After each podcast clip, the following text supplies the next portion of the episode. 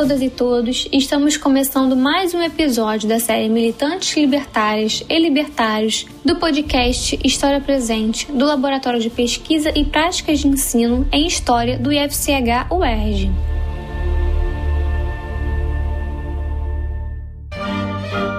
Os anarquistas, também chamados libertários, sempre apresentaram uma crítica contundente ao Estado e às instituições que dele derivam justiça, educação, família, igreja, todas centradas na força e consideradas extensões da autoridade no seio da sociedade. Nas suas ideias e ações, o anarquismo projetou-se no tempo e no espaço de maneira diversificada, uma vez que várias das orientações anarquistas surgidas ao longo do século XIX e muito atuantes no alvorecer do século XX apresentavam diferenças quanto a alguns preceitos teóricos e a determinadas estratégias de ação mantinham, no entanto, como ponto em comum a defesa incondicional da liberdade e da igualdade, a negação do princípio da autoridade e a rejeição da sociedade polarizada, segundo afirmavam em Produtores e Parasitas. Recuperar as contribuições dos anarquistas no campo das ideias e das lutas em que se engajaram justifica esse trabalho no sentido de que possamos refletir sobre sua experiência histórica e o legado deixado por essa tradição. Os anarquistas representam, pois, uma longa experiência de resistência popular, fundamentada em um forte sentido político de transformação social e associação solidária.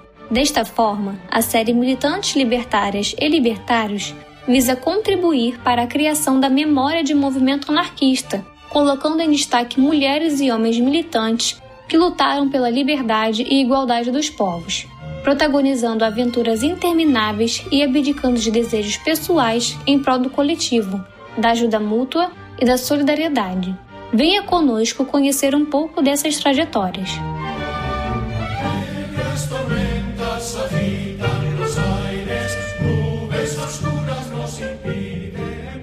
Neno Vasco, a crônica de um anarquista entre a porta da América e a porta da Europa. Entre fins do século XIX e início do século XX, o anarquismo converte-se em um movimento político de alcance transnacional, no qual as classes proletárias da porta da Europa e da porta da América encontram um esteio ideológico capaz de fornecer os referentes básicos para a ação e a organização na luta contra o capitalismo. Esse processo guarda relação direta com o fenômeno da imigração massiva que acometeu o continente europeu entre 1870 e 1920 rumo ao continente americano, que naquele momento estimulava a imigração em massa de trabalhadores livres para substituir os trabalhadores escravizados no processo de formação incipiente da economia industrial. Esses fluxos migratórios foram oportunizados por uma série de militantes oriundos da Itália, Espanha e Portugal, com destino à Argentina, o Uruguai e o Brasil. Ao chegarem, depararam-se, entretanto, com situações idênticas, quando não piores, àquelas que já lhes eram familiares. Essa tomada de consciência a respeito da natureza exploradora e opressora do capitalismo, tanto do lado de cá quanto do lado de lá, foi decisivo para unir a classe trabalhadora, imigrante ou nativa, de uma ponta à outra do Atlântico.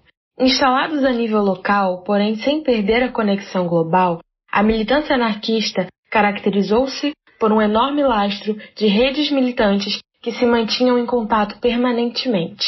Um dos grandes mecanismos do anarquismo a nível transnacional foi, sem dúvidas, a mobilidade militante, seja por causa da repressão política, busca de melhores locais de trabalhos, difusão da propaganda, organização da classe trabalhadora ou ainda questões pessoais, observamos um deslocamento constante de militantes entre cidades, países e até mesmo continentes. Nesse constante ir e vir, levavam, traziam e criavam periódicos, folhetos, estratégias de luta, campanhas políticas que estiveram na base de uma série de greves, insurreições e, não raro, revoluções que marcaram profundamente a experiência do movimento operário do lado de cá e do lado de lá do Atlântico, nas primeiras décadas do século XX. No esforço para concretizar essas redes transatlânticas, Neno Vasco foi um dos principais protagonistas ao longo de quase 20 anos. Mas quem foi esse personagem? Neno Vasco, na realidade, pseudônimo de Gregório Nazianzeno de Moreira Queiroz e Vasconcelos, nasceu em Penafiel em 1878.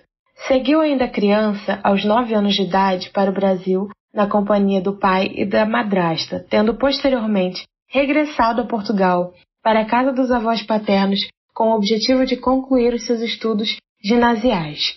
Depois que concluiu o liceu em Amarante, em 1895, matriculou-se na Faculdade de Direito de Coimbra no ano seguinte. Foi durante ainda sua estadia na Academia Lusitana que aderiu, em conjunto com um grupo de jovens estudantes, ao anarquismo. Em 1901, após ter retirado o diploma de bacharel em Direito, emigra novamente para o Brasil com o intento de reencontrar o seu pai, onde retoma e consolida sua formação política. Em 1911, retornou para Portugal, onde deu continuidade à sua atividade militante. Vitimado por uma tuberculose, Neno Vasco faleceu em 1920, com apenas 43 anos. Ainda que Neno Vasco fosse um anarquista que defendeu com vivacidade o sindicalismo revolucionário, ele nunca assumiu o papel do proletariado militante clássico. Difícil imaginá-lo como alguém que ajudava na edificação direta de sindicatos correspondentes aos seus ofícios, se colocava à frente da organização de congressos operários de onde saíam as linhas diretrizes de ação ou ia para a frente das fábricas discursar para os trabalhadores e trabalhadoras em greve. Seu temperamento tímido e retraído, que beirava as raias da misantropia, levava-o a fugir constantemente de qualquer ocasião em que o holofote parecesse recair sob sua discreta silhueta. O fronte assumido por Neno Vasco nas trincheiras libertárias estava em todo lugar, qual seja na direção de periódicos, na publicação de seus escritos, na tradução de autores estrangeiros e na edição de livros, atividades estas que fizeram dele uma presença marcante nas redes militantes do movimento anarquista e operário transatlântico. Sua participação se deu de modo mais contínuo nos eixos Brasil e Portugal e Portugal-Brasil, países nos quais ele participou de diversos jornais, tais como A Vida, do Porto, A Greve, de Lisboa, A Guerra Social, do Rio de Janeiro e A Lanterna, de São Paulo, e de modo mais pontual nos eixos Brasil-França e Brasil-Argentina, ou ainda nos eixos Portugal-Espanha e Portugal-Itália, países nos quais ele atuou como colaborador de Os Tempos Novos, de Paris, La Protesta, de Buenos Aires, Tierra e Libertad, de Barcelona e Voluntad, de Ancona.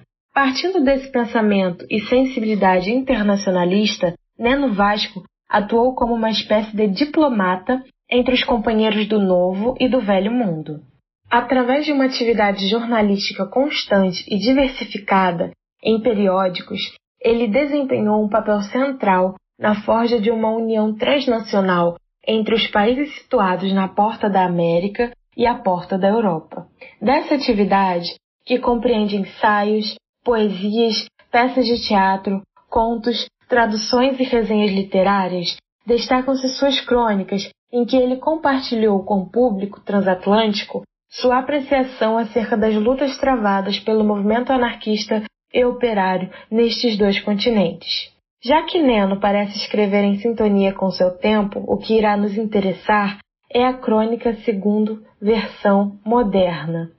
Na sua versão moderna, mais especificamente ao longo do século XIX, o conceito de crônica passa por significativas mudanças, que irão incidir tanto na sua forma quanto no seu conteúdo. Em virtude da assimilação dos ideais modernos, os e as cronistas irão reestruturar seus textos buscando novas formas que fossem capazes de captar o conteúdo das novas relações sociais, marcadas cada vez mais pela complexidade e fragmentação. Com a transformação dos jornais em instrumentos de informação e debate com uma grande tiragem, ela se transforma numa seção de jornal cujo único critério para a publicação a ser levado em consideração é a periodicidade. Essa seção se chama rodapé, como o próprio nome sugere, ao pé da página, na qual a crônica passa a ser publicada ao lado de outros gêneros literários, contos, romances e críticas literárias. A crônica passa então a ser confundida com o folhetim. O folhetim nasceu na França e se alastrou para outras partes do globo até chegar numa clara e aberta tentativa de apropriação desta modalidade. Destarte, o folhetim trazia consigo a possibilidade de narrar fatos diários, pressupondo um público leitor inserido numa sociedade em vias de industrialização. Nesse momento, o folhetim se politiza e passa a assumir uma postura crítica e contestadora utilizada pela burguesia na luta contra a aristocracia, que irá encontrar no jornal o espaço ideal para esse empreendimento. Em alguns periódicos com os quais Neno Vasco colaborou como cronista, também havia sessões específicas voltadas para a redação e publicação de textos determinados como literários, apontando desse modo a existência de uma relação com o folhetim francês. É interessante analisar como se dá a inscrição desse espaço na imprensa anarquista e operária, no sentido de trazer à tona os aspectos que a diferenciam e identificam em relação à imprensa burguesa com a qual ela evidentemente dialoga, para depois poder se demarcar. Embora sua crônica sempre aparecesse numa seção específica dos periódicos em que foi publicada, essa seção, entretanto, nunca ocupou o espaço do rodapé do jornal, espaço que, via de regra, era destinado à publicação de outros gêneros literários, tais como o romance e o canto, através de folhetins seriados. Diferentemente, ela era publicada em uma coluna vertical situada no centro da primeira ou da segunda página, ocupando quase a metade do seu tamanho. É sugestivo, porém não conclusivo, que essa preferência em publicar suas crônicas em um local de maior visibilidade nos jornais se dê em virtude desse gênero literário figurar como a modalidade de intervenção escrita que se encontraria mais em sintonia com o ritmo da imprensa militante. Ao experimentar a narrativa curta, o cronista consegue perceber o flagrante no momento de sua consecução. Desse modo, o assunto da sua escrita pode surgir de forma ocasional e ir preenchendo a pauta do jornal a partir das demandas que, segundo ele, sejam importantes para a militância. Para indagar corretamente sua crônica, é impossível não deixar de relacioná-la com o jornal, do qual foi parte integrante enquanto seção desde o seu nascedouro. Tomado como veículo de informação e discussão política pelos anarquistas, é ele que fornece o registro dos acontecimentos cotidianos, que constituem na sua essência a matéria-prima a partir da qual a crônica é feita. Em virtude de ser feita no e para o jornal, uma vez que se destina a ser lida nele, sua crônica mostrar-se-ia de uma ambivalência incontornável. Enquanto parte de um instrumento como o jornal, ela parece a princípio destinada à pura contingência, mas acaba travando com esta um arriscado duelo do qual de vez em quando pode sair vitoriosa. Em razão de sua proximidade com o acontecimento miúdo do dia a dia, Nelo se vê às voltas com o dilema de saber como superá-lo. Comumente, essa saída é encontrada pelo nosso biografado na literatura, mesmo que as margens de sua terra firme possam parecer demasiado imprecisas. É que, rigorosamente falando, a forma que a crônica assume sob a pena de Neno Vasco é bastante problemática, já que o caráter amplo e diversificado parece borrar as linhas que demarcam a fronteira com os outros gêneros literários. Em alguns momentos, sua crônica se aproxima da crônica histórica, primeira forma que a escrita cronista tomou para si.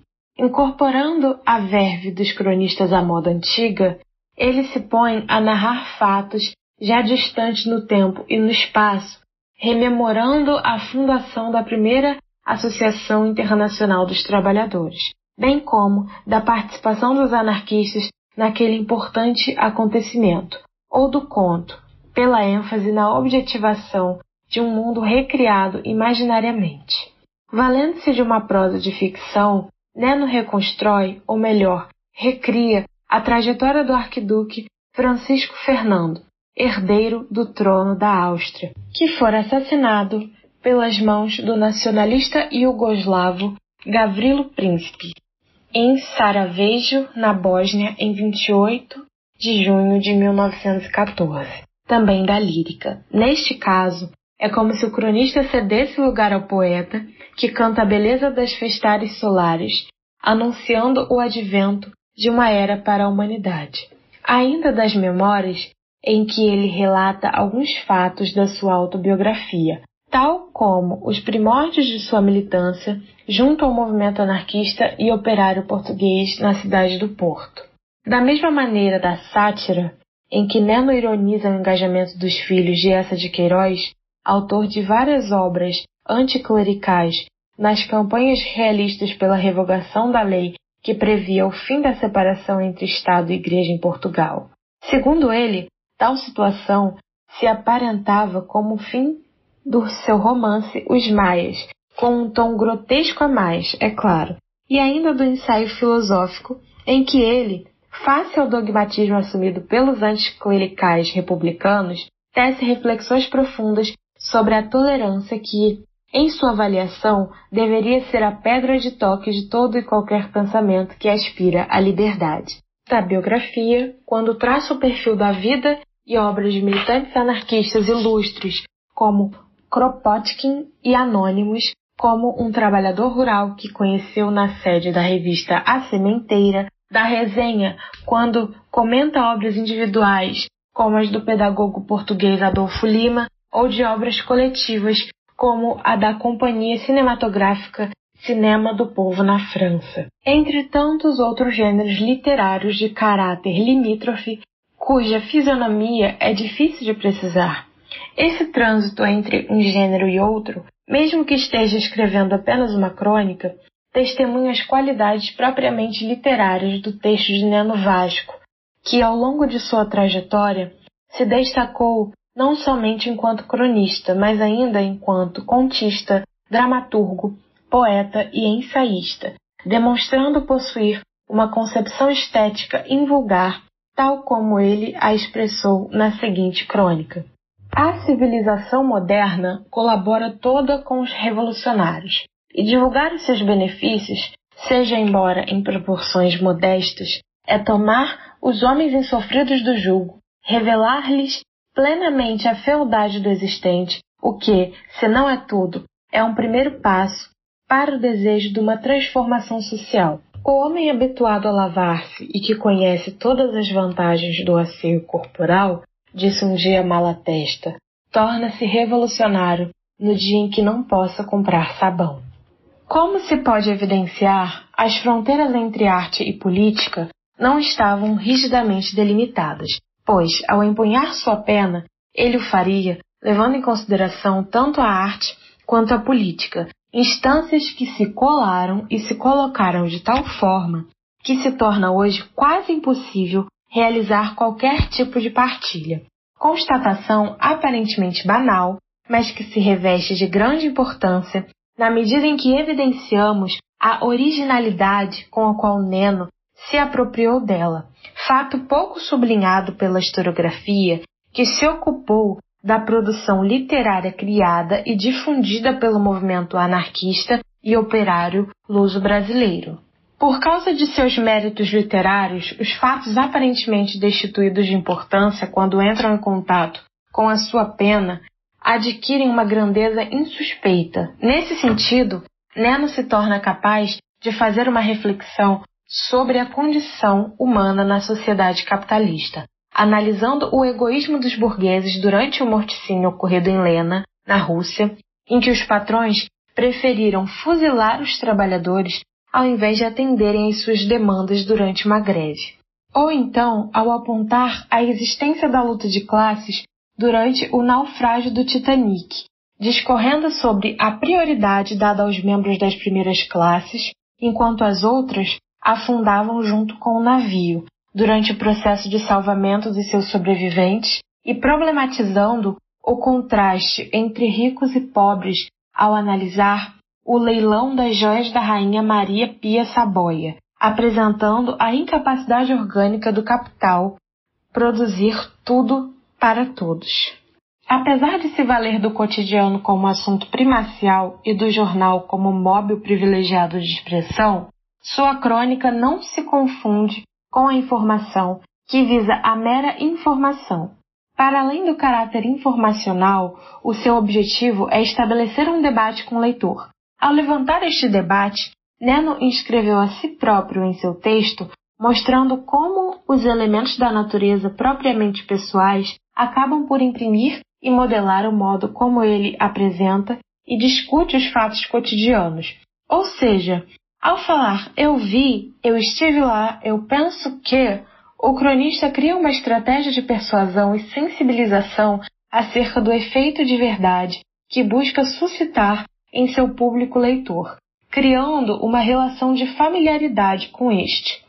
Todos esses motivos nos ajudam a entender por que parte de suas crônicas chegaram a ser publicadas em formato de livro em 1913, sob o título Da Porta da Europa, recolhendo sua produção literária entre 1911 e 1913 na imprensa anarquista e operária dessa e da outra ponta do Atlântico. É como se suas crônicas resistissem à erosão dos tempos e se revestissem de uma constante atualidade. Apesar de Neno Vasco ter compartilhado o mesmo destino do escritor português Silva Pinto, que morreu miseravelmente e foi miseravelmente enterrado, Parece que em vida o mesmo não ocorreu. Ao contrário do que se passou com seu conterrâneo e contemporâneo, parece que a personalidade do anarquista não se descoloriu na mesquinha tarefa de comentar dia a dia nos jornais pela obrigação cotidiana do ganha-pão.